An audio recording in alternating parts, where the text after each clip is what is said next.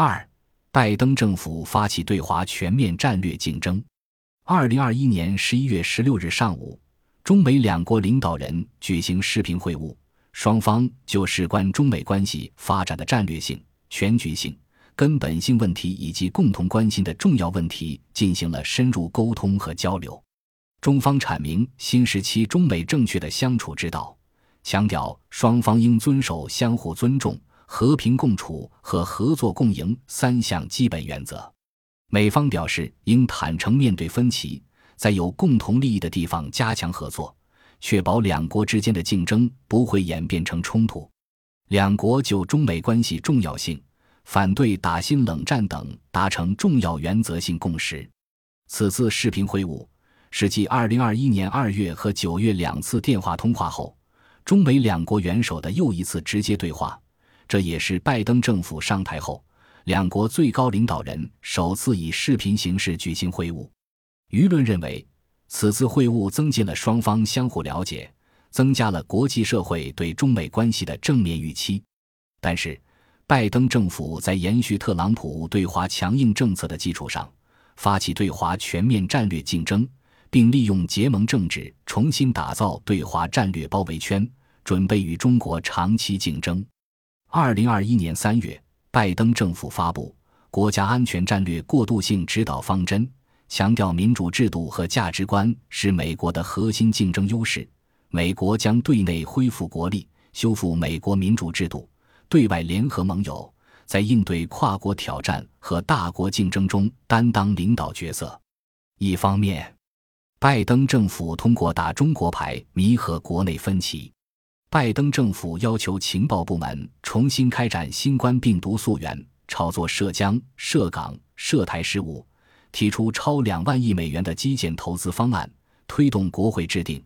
二零二一美国创新与竞争法案》，以应对中国挑战之名，加大对基建和高科技领域投资，将内政方案包装在反华方案中，以换取共和党和国内公众的支持。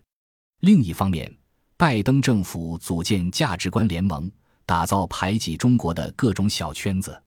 拜登政府吸收澳大利亚、印度和韩国，将七国集团发展为民主十国集团，在此基础上召开民主国家峰会。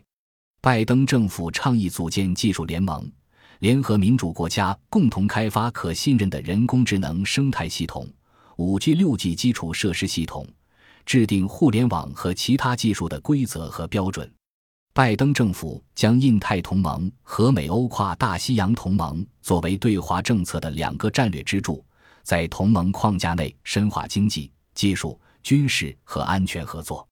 从二零二一年三月美日澳印四国领导人四方安全对话线上会议，到七国集团峰会、欧美峰会、北约峰会。拜登外交的一个核心主题就是以价值观和共同利益形成结盟政治，又以结盟政治压制中国。例如，在七国集团峰会上，拜登提出重建更好世界全球基建项目，试图与中国的一带一路倡议竞争。在欧美峰会上，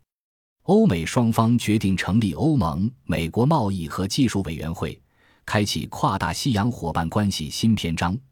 而北约峰会公报则宣称，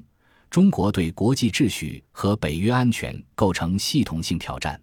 这一系列动作标志着美国倾举国之力围堵中国战略正式形成。不管中国如何应对，不管美国内部分歧如何，这一局面短期内不可能改变。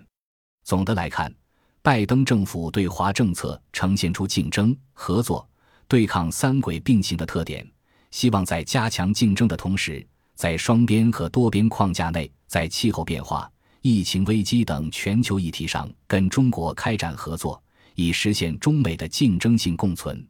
但在实践中，由于美国坚持价值观导向，厘清中美竞争与合作的边界和领域异常困难。美方的错误言论和激进行为，将逐渐挤压中美合作的空间。导致中美关系的天平一步步倒向竞争和冲突。